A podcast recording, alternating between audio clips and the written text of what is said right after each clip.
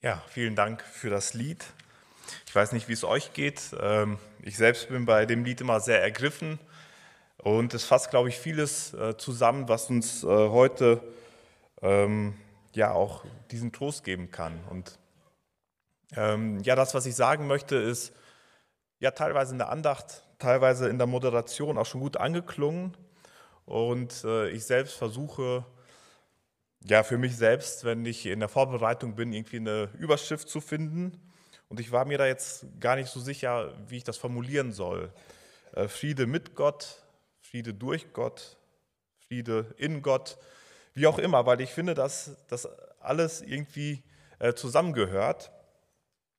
Und ich habe mich mal so ein bisschen ja, auf die Suche nach Synonyme gemacht oder nach Begriffen, die irgendwie was Ähnliches meinen. Und ähm, ja, bin auf äh, Begriffe gestoßen wie Geborgenheit, Zuflucht, Friede, Sicherheit. Und ja, ich würde ja gerne sehen, was für Bilder bei euch da vielleicht entstehen, wenn ihr diese Begriffe hört. Ja, vielleicht ist es das Auge im Sturm, ja, ein, ein Sturm, ein Tornado und im Inneren ist es nahezu windstill. Oder vielleicht der Soldat, der nach langen Monaten nach Hause kommt und in Sicherheit ist. Vielleicht die Mutter, die das Kind in den Schlaf wiegt. Vielleicht die mittelalterliche Burg, die den müden Wanderer beherbergt. Oder vielleicht ja, entstehen bei euch dann noch ganz andere Bilder.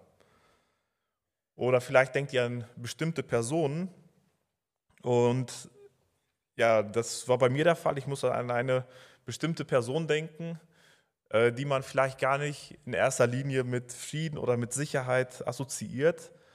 Und zwar ist es die biblische Figur von David. Und David war ein Mann, der irgendwie alles kannte. Erfolg und Misserfolg, Beliebtheit und Flucht, Gehorsam, Sünde, Gefahr und Sicherheit. Und ja, ich möchte in, im ersten Teil meiner Predigt auf David eingehen und äh, wie bzw. wo er Zuflucht, wo er Frieden gefunden hat. Und vielleicht könnt ihr euch äh, daran erinnern, vor drei Sonntagen, da hörten wir die Predigt darüber, wie Saul versucht hat, David umzubringen. Er schleuderte seinen Speer und wollte David treffen. Und ähm, David kann aber ausweichen. Aber wie geht es da weiter? Und ähm, das finden wir in 1 Samuel Kapitel 19. Und ich möchte da einfach dann anknüpfen. Und Saul trachtete danach, David mit dem Spieß an die Wand zu spießen. Er aber wich aus vor Saul und der Spieß fuhr in die Wand. David aber floh und entrann in jeder Nacht. Saul sandte aber Boten zu Davids Haus, ihn zu bewachen und am Morgen zu töten. Doch Michael, Davids Frau, sagte es ihrem Mann und sprach, wirst du nicht diese Nacht dein Leben retten, so musst du morgen sterben. Da ließ ihn Michael durchs Fenster hinab, dass er hinging, entfloh und entrann. Ja, nachdem David also dieser tödlichen Gefahr Sauls durch die Sperrwürfe entronnen ist, ja, schickt Saul Männer, um ja, Davids Haus zu bewachen und ihn zu töten. Die Gefahr ist also nicht äh, vorüber. Und äh, Michael äh, ja, hilft David zu fliehen. Und ja, diese Situation ist wahrscheinlich alles andere als ein Paradebeispiel für Zuflucht und Schutz. Und äh, das Gute ist, wir wissen auch, was David in, die, in dieser Gefahr gedacht hat, denn er äh, schrieb ein Lied darüber. Und das finden wir in der Bibel. Das möchte ich einmal vorlesen. Ähm, und zwar ist es der Psalm 59. eigentlich ja, möchte ich da nur auf einige Verse eingehen, aber um den Kontext herzustellen, möchte ich gerne den gesamten Psalm 59 einmal vorlesen. Dem Vorsänger nach der Singweise Vertilge nicht, ein Lied von David, als Saul das Haus bewachen ließ, um ihn zu töten. Das heißt, hier finden wir auch nochmal äh, die konkrete Verknüpfung ähm, zu dieser Situation. Rette mich vor meinen Feinden, mein Gott. Sei mir Schutz vor meinen Widersachern. Rette mich vor den Übeltätern und hilf mir gegen die Blutmenschen. Denn siehe, sie lauern auf mein Leben. Starke rotten sich gegen mich zusammen, ohne mein Verschulden, o Herr, und ohne dass ich gesündigt hätte. Gegen einen Schuldlosen stürmen sie an und stellen sich auf. Erwache, komm mir entgegen und sieh. Ja, du, o oh Herr, Gott der Herrscher, Israels Gott, wache auf, um alle Heiden heimzusuchen. Verschone keinen der treulosen Frevler. Jeden Abend kommen sie wieder, heulen wie Hunde und streifen umher in der Stadt. Siehe, sie geifern mit ihrem Mund, Schwerter sind auf ihren Lippen, denn sie denken, wer hört es? Doch du, o oh Herr, du lachst über sie, spottest über alle Heiden meine Stärke. Auf dich will ich harren, denn Gott ist meine feste Burg. Mein Gott kommt mir entgegen mit seiner Gnade. Gott lässt meine Lust, Gott lässt meine Lust mich sehen an meinen Feinden. Töte sie nicht, dass mein Volk es nicht vergesse. Lass sie umherirren durch deine Macht und stürze sie nieder, du, unser Schild, o Herr. Sündhaft ist ihr Mund, das Wort ihrer Lippen. Darum lass sie sich fangen in ihrem Hochmut wegen der Flüche und Lügen, die sie reden. Vertilge sie im Zorn, vertilge sie, dass sie nicht mehr sind. Lass sie inne werden, dass Gott in Jakob herrscht bis an die Enden der Erde. Jeden Abend kommen sie wieder, heulen wie Hunde und streifen umher in der Stadt. Sie schweifen umher nach Fraß und Knurren, sind sie nicht satt geworden. Ich aber will deine Stärke besingen und am Morgen wegen deiner Gnade jubeln. Denn du bist eine feste Burg für mich gewesen, eine Zuflucht zur Zeit meiner Bedrängnis. Meine Stärke, dir will ich Lob singen, denn Gott ist meine feste Burg, der Gott, der mir Gnade erweist. Und in diesem Psalm ja eigentlich wortgewaltig. Äh, diese Metapher mit den Hunden, die irgendwie ähm, hinter ihm her sind und ihn auflauern und ähm, ja nur darauf warten, ihn zu erwischen und gleichzeitig die Sicherheit in Gott und die Burg. Und in diesem Psalm finden wir einige Bausteine, die wir teilweise auch in anderen Psalmen finden. Ähm, David schildert ja die reale Gefahr, er bittet um Errettung. Er beteuert seine Unschuld. Er sagt, ja, ich kann auch nichts dafür. Sie jagen einen Unschuldigen. Er bittet um Bestrafung der Verfolger, aber er betet auch an und er erinnert sich an Gottes Zuverlässigkeit. Und das, worauf ich jetzt vor allem hinaus möchte, ähm, er sieht in Gott, ja, oder findet in Gott die Sicherheit,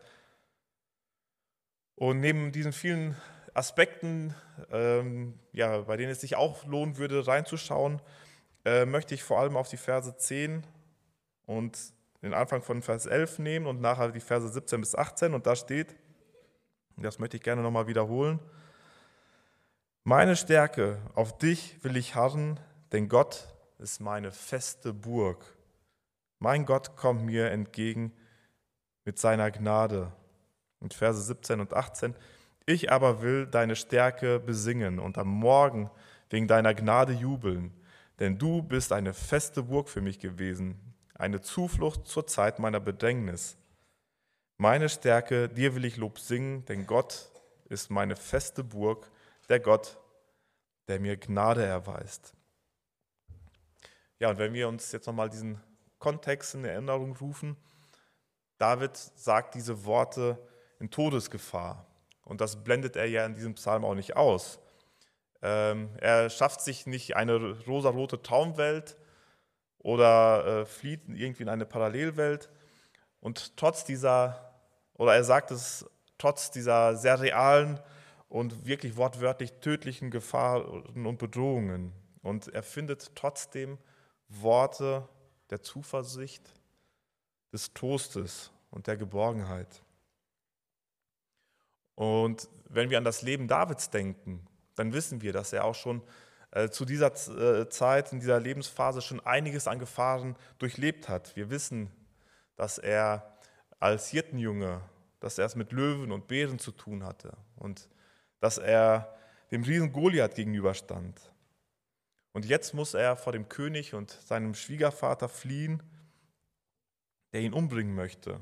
Und trotzdem bezeichnet er Gott als Burg.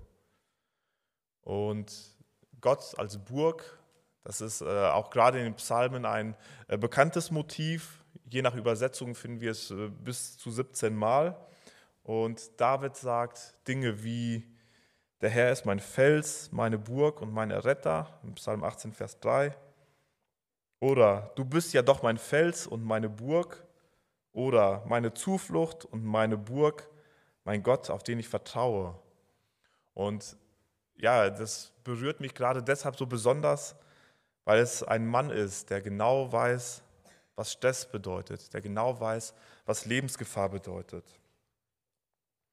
Und ich äh, würde äh, gerne in einen anderen Psalm noch reinschauen, und zwar ähm, der Psalm 46, ein Psalm, der nicht von David verfasst wurde, aber dessen Inhalt mich sehr stark daran erinnert.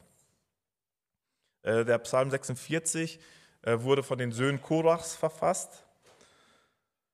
Ähm, und es scheint irgendwie nicht ganz klar zu sein, wer das war oder wann die genau gelebt haben. Es waren wahrscheinlich Tempelsänger. Und ja, als ich so ein bisschen recherchiert habe, habe ich äh, einen Hinweis gefunden, dass diese Söhne Korachs eventuell zu der Zeit von König Hiskia gelebt haben.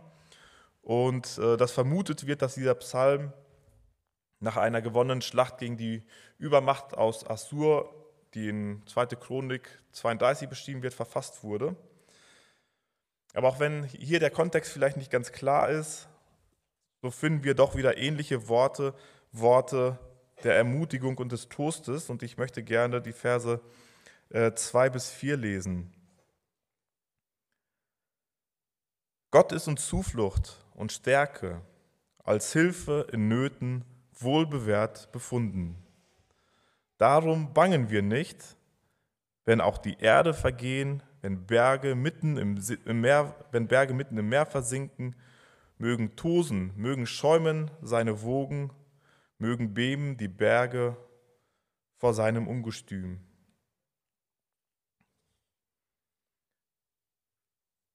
Ähm, ja, wenn wir uns das mal vor Augen führen, wenn die Naturgewalten verrückt spielen, wenn, Ber wenn Berge beben und das Meer braust, so ist Gott doch in jeder Situation Zuflucht und eine feste Burg. Und ähm, das scheint mir irgendwie auch zur Definition von Zuflucht zu gehören. Die, man ist auf der Flucht und man findet einen Ort, an dem man in Sicherheit ist. Und an einem gewöhnlichen Tag mit einem gewöhnlichen äh, Stresslevel brauche ich vielleicht keinen Zufluchtsort.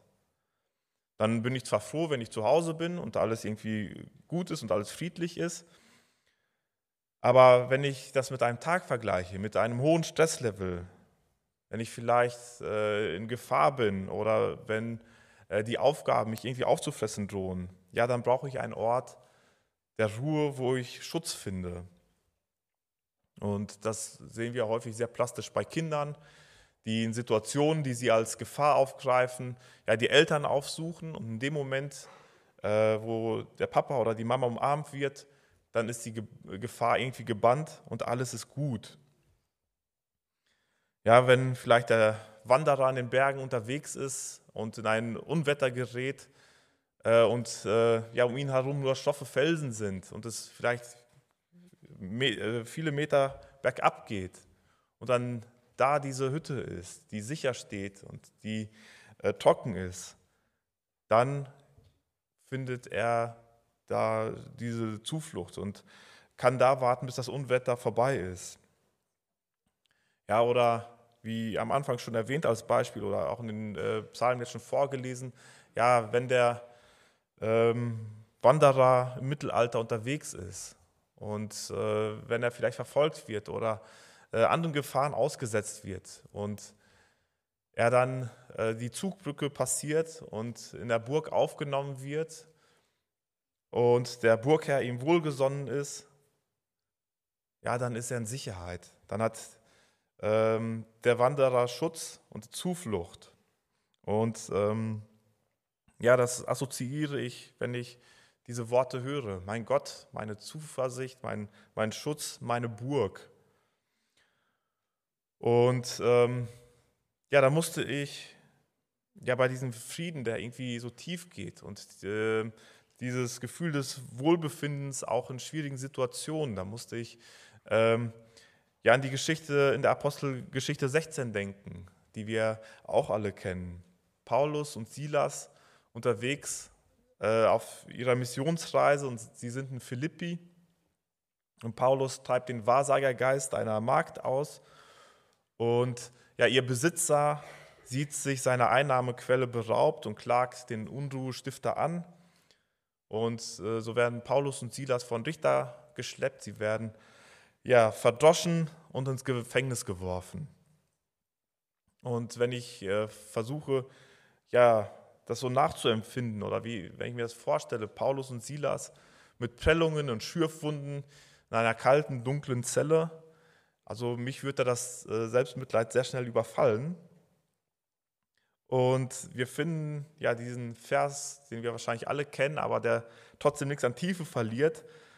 Denn es ist unglaublich, was sie tun. In Apostelgeschichte 16, Vers 25 steht, um Mitternacht aber beteten Paulus und Silas und priesen Gott in Lobliedern. Die übrigen Gefangenen aber hörten ihnen zu. Ja, was für eine unglaubliche Reaktion auf ja, ein unglaubliches Urteil. Ja, Paulus, von dem wir ja aus der Bibel wissen, ähm, dass er neben Gefängnisstrafen auch viele andere Dinge über sich hat ergehen lassen müssen. Schläge, Schiffbrüche, ähm, sogar eine Steinigung und sich irgendwie in so einem lebenslangen Konflikt mit den äh, ja, mosaischen Juden war und er landet schon wieder im Gefängnis. Und das, obwohl er ja einen Wahrsagergeist äh, vertrieben hat und eigentlich alles richtig gemacht hat. Und er ist unschuldig und er ist wieder im Gefängnis. Und er lobt Gott, er betet Gott an. Das, er erinnert sich ähm, in dieser Situation an Gott und er weiß auch aus eigener Erfahrung, dass Gott ähm, derjenige ist, der ihm Schutz bieten kann. Und ähm, ja, was ich sehr schade finde, ist, dass wir an dieser Stelle nicht die Worte überliefert äh, gekriegt haben, mit denen Paulus und Silas ähm, ja, Gott angebetet haben. Ähm, und ja, vielleicht war es ja das Lied, wenn Friede mit Gott, ich weiß es nicht so genau. Wahrscheinlich nicht, aber das würde da irgendwie so reinpassen. Ähm, sie empfinden Frieden mit Gott trotz dieser Umstände. Oder wenn wir, da wurde ja auch schon in der Andacht erwähnt, wenn wir an Stephanus denken, der eigentlich im, ja, im Moment seines Todes, in dem Moment, wo er umgebracht wird, ja diesen tiefen Frieden empfindet und äh, zu Gott betet und ähm, ja, für die Vergebung der Sünden seiner äh, Mörder betet, dann ist das übernatürlich. Das ist äh, sehr viel mehr als alles, äh, was wir auf natürliche Weise fassen könnten. Und ja, wir haben uns jetzt eben ja, kurze Gedanken über Menschen in der Bibel gemacht und haben überlegt, wie sie in Krisen umgegangen sind. Ja, David wird vom König verfolgt, dieser will ihn umbringen und er schreibt daraufhin ein Lied und nennt Gott als Burg und Zuflucht.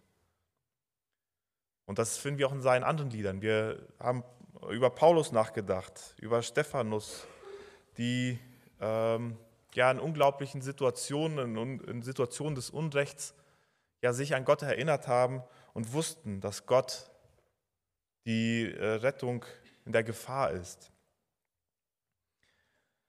Und ja, was hat das mit uns zu tun? Und ich glaube, da ist äh, der Bogen, ja, oder wenn ich den Bogen schlagen möchte, das ist jetzt nicht schwer hinzukriegen.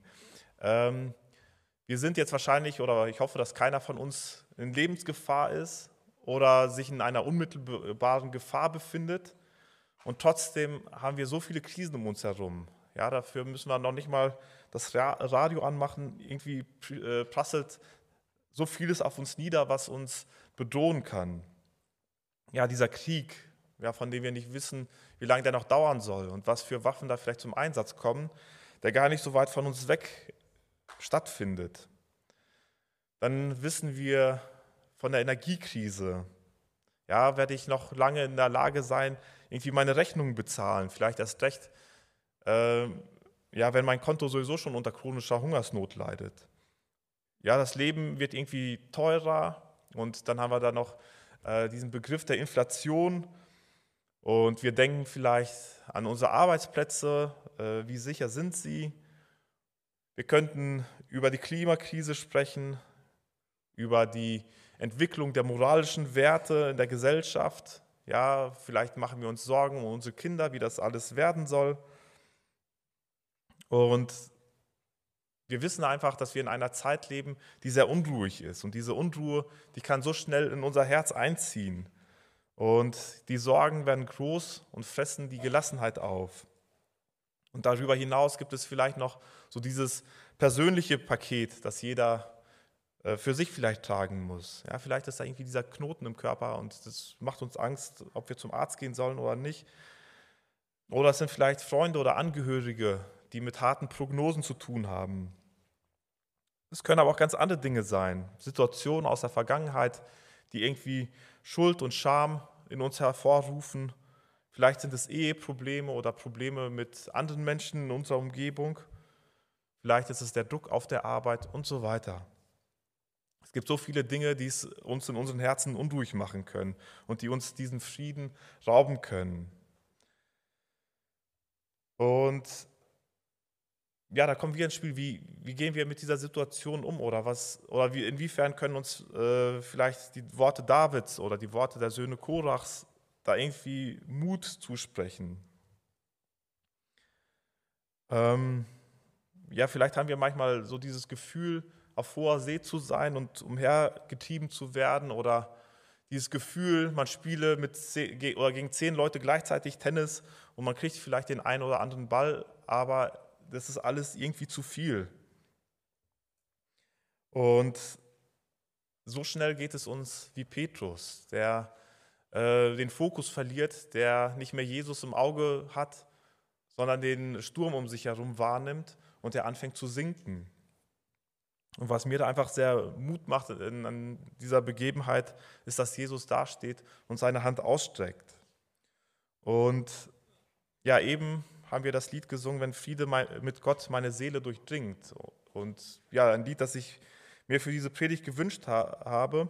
Und ich finde einfach dieses Durchdringen so schön. Ja, nicht, da heißt es nicht, wenn Friede mit Gott meine Seele streift oder ähnliches, sondern ja, wenn etwas durchdrungen ist, dann ist es damit komplett erfüllt. Ja, der Friede Gottes, der kann meine Seele ganz erfüllen. Und in diesem Lied wurden auch einige Gefahren genannt oder einige Stürme um uns herum. Ähm, ja, im Originaltext, im Englischen, da lesen oder da singen wir von den Stürmen, die, von den Stürmen oder von den Sorgen, die uns umgeben. Wir sangen von der Bedrohung, die durch Satan ausgeht, der uns Angst einjagen möchte. Wir haben von der Last der Sünde gesungen und Trotzdem schreibt, und äh, trotz dieser realen Gefahren und Stürme um ihn herum, schreibt äh, der Urheber des Liedes, dass ihm in Gott wohl ist, dass er in Gott äh, Ruhe findet. Und ja, ich finde einfach den Gesamtkontext dieses Liedes äh, so beeindruckend. Ich äh, kann mir vorstellen, der eine oder andere äh, weiß, wie dieses Lied entstanden ist. Und trotzdem möchte ich das nochmal kurz erwähnen. Ähm, Horatio Spafford, äh, der diesen Text äh, schrieb, wusste genau, was Krisen sind. Ähm, wenn wir seine Geschichte oder wenn wir ähm, ja, seine Geschichte nachlesen, dann finden wir den Satz, dass er den Text dieses Liedes nach traumatischen persönlichen Ereignissen schrieb. Und was waren das für Krisen, die er durchgemacht hat? Äh, der Spafford, das war ein äh, erfolgreicher Anwalt und er investierte sein Vermögen in Immobilien und Wertpapiere. Und im Jahr 1871 ja, kam es in Chicago, seiner Heimatstadt, zu einem großen Feuer, das zwei, Ta äh, zwei Tage lang anhält und Quellen zufolge Hunderttausende Menschen obdachlos machte. Und äh, viele äh, mussten auch ihr Leben in diesem Feuer lassen. Und äh, dieses Feuer fraß seine Immobilien, ja, seine Wertanlagen auf. Und das äh, Ehepaar betete wie Hiob, der Herr hat es gegeben, der Herr hat es genommen. Aber sie hatten ja noch die Sicherheit in den, in den Wertpapieren. Aber nur zwei Jahre später, 1873, kommt es zu einer großen Rezession. Das heißt, ähm, wir haben, es gab einen starken wirtschaftlichen Rückgang und auch seine Wertpapiere waren auf einmal völlig wertlos. Ja, sein Vermögen ist dahin. Und deshalb will er nach Europa reisen, äh, um sich eine Auszeit zu gönnen und auch um den Evangelisten Moody zu unterstützen. Und er schickt seine Familie vor und wollte zu einem späteren Zeitpunkt nachreisen. Und auf dieser Reise seiner Frau und seiner Kinder, er hatte vier Töchter im Alter von zwei, sieben, neun und elf Jahren. Auf dieser Reise kommt es zu einem äh, Unglück und das Schiff sinkt innerhalb kurzer Zeit und nur seine Frau überlebt. Und als er dann nachreist nach Europa, ähm, informiert ihn äh, der Kapitän an einer Stelle, so, das hier war so ungefähr die Stelle, ähm, wo es zu diesem Unglück kam.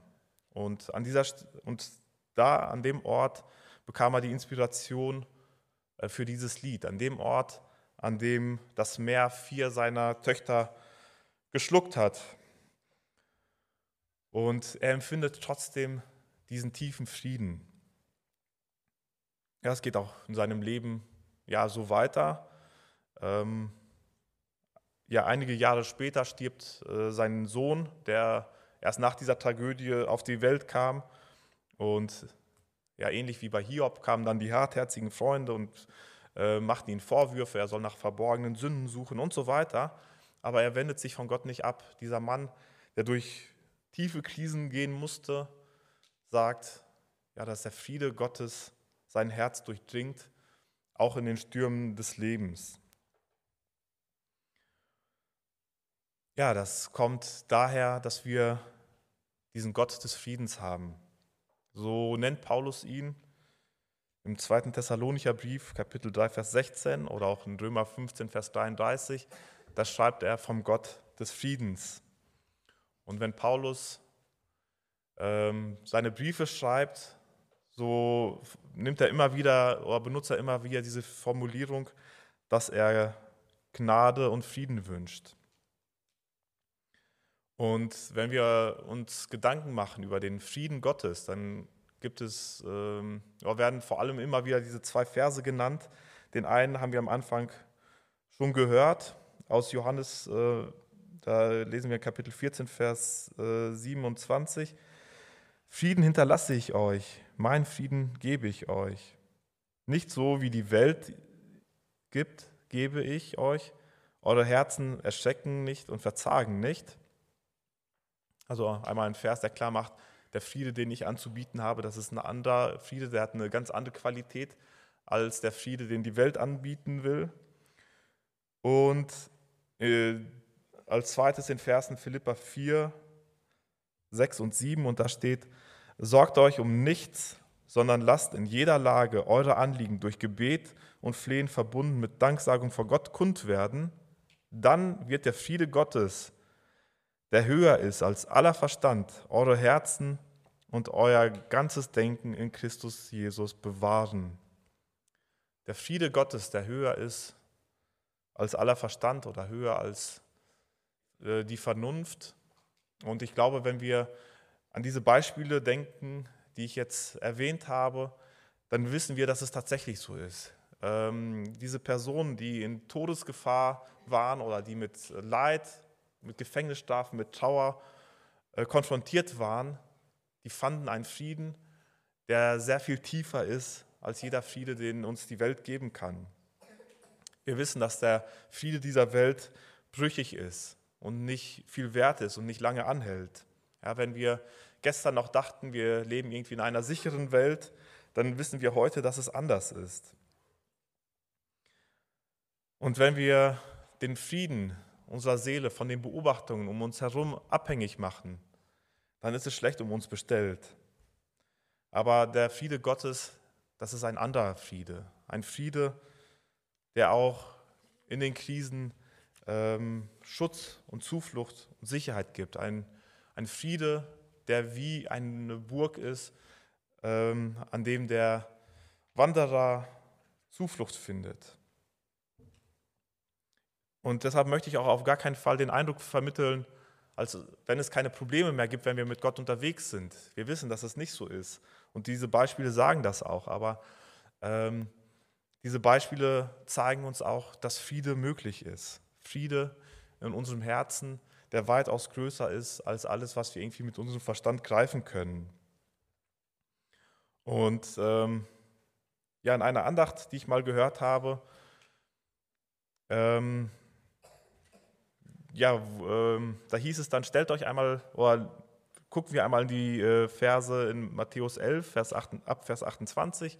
Das sind die Verse, die Jesus spricht und die auch so bekannt sind und wo Jesus sagt, kommt her zu mir alle, die ihr niedergedrückt und beladen seid.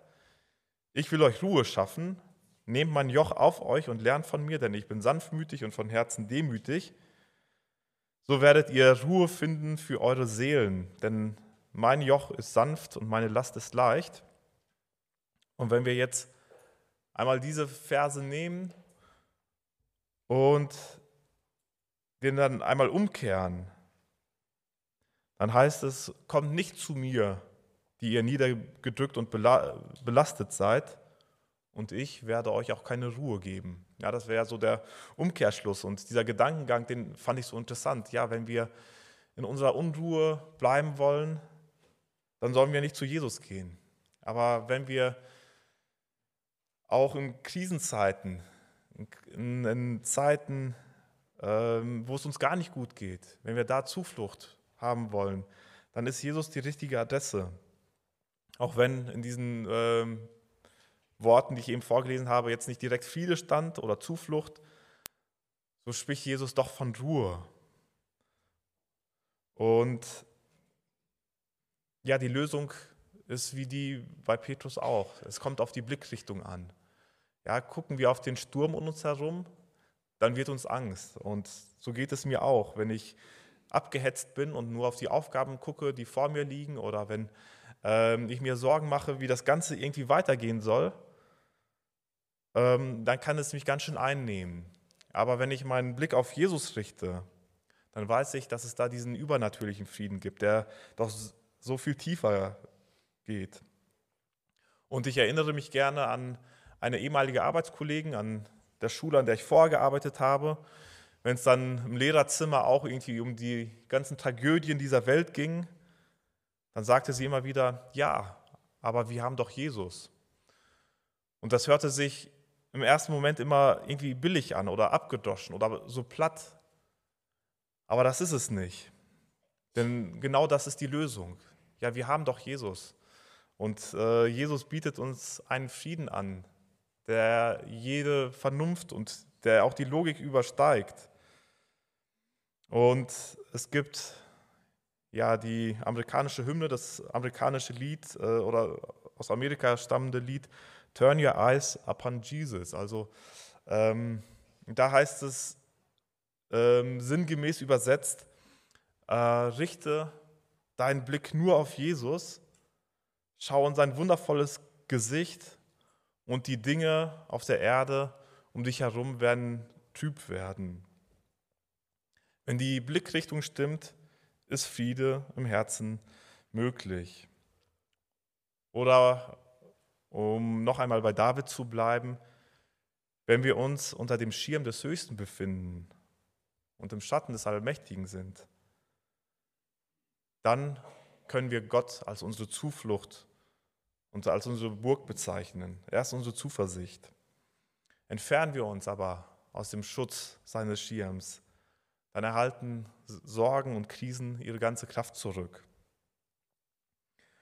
Und ähm, ja, abrunden möchte ich diese Predigt gerne mit einem Zitat von Dietrich Bonhoeffer, ähm, eine Person, die sich mit den Unfrieden des Nationalsozialismus auseinandersetzen musste und der Gefängnisse und KZs kannte und der in einem solchen auch sein Leben lassen musste. Und er schreibt über diese tief beunruhigende Zeit oder in dieser Zeit, der Friede Gottes ist die Treue Gottes unserer Untreue zum Trotz. Im Frieden Gottes sind wir geborgen, behütet und geliebt. Freilich, er nimmt uns unsere Sorgen, unsere Verantwortung, unsere Unruhen nicht völlig ab.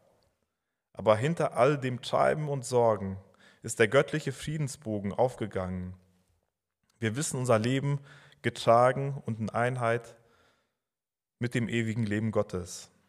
Und ich glaube, das fasst es auch gut zusammen. Gott nimmt uns nicht all unsere Lasten ab, auch Verantwortungen und Unruhen bleiben bestehen, aber gerade in diesen stürmischen Zeiten hinterlässt er uns Hoffnung, Geborgenheit Zuversicht und Schutz.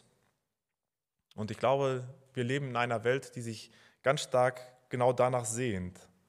Und in Christus gibt es die passende Antwort darauf. Und deshalb, ja, zum Abschluss meine Frage an dich. Stößt dich unsere Zeit wild umher oder findest du in unserem Gott die starke Burg? Amen.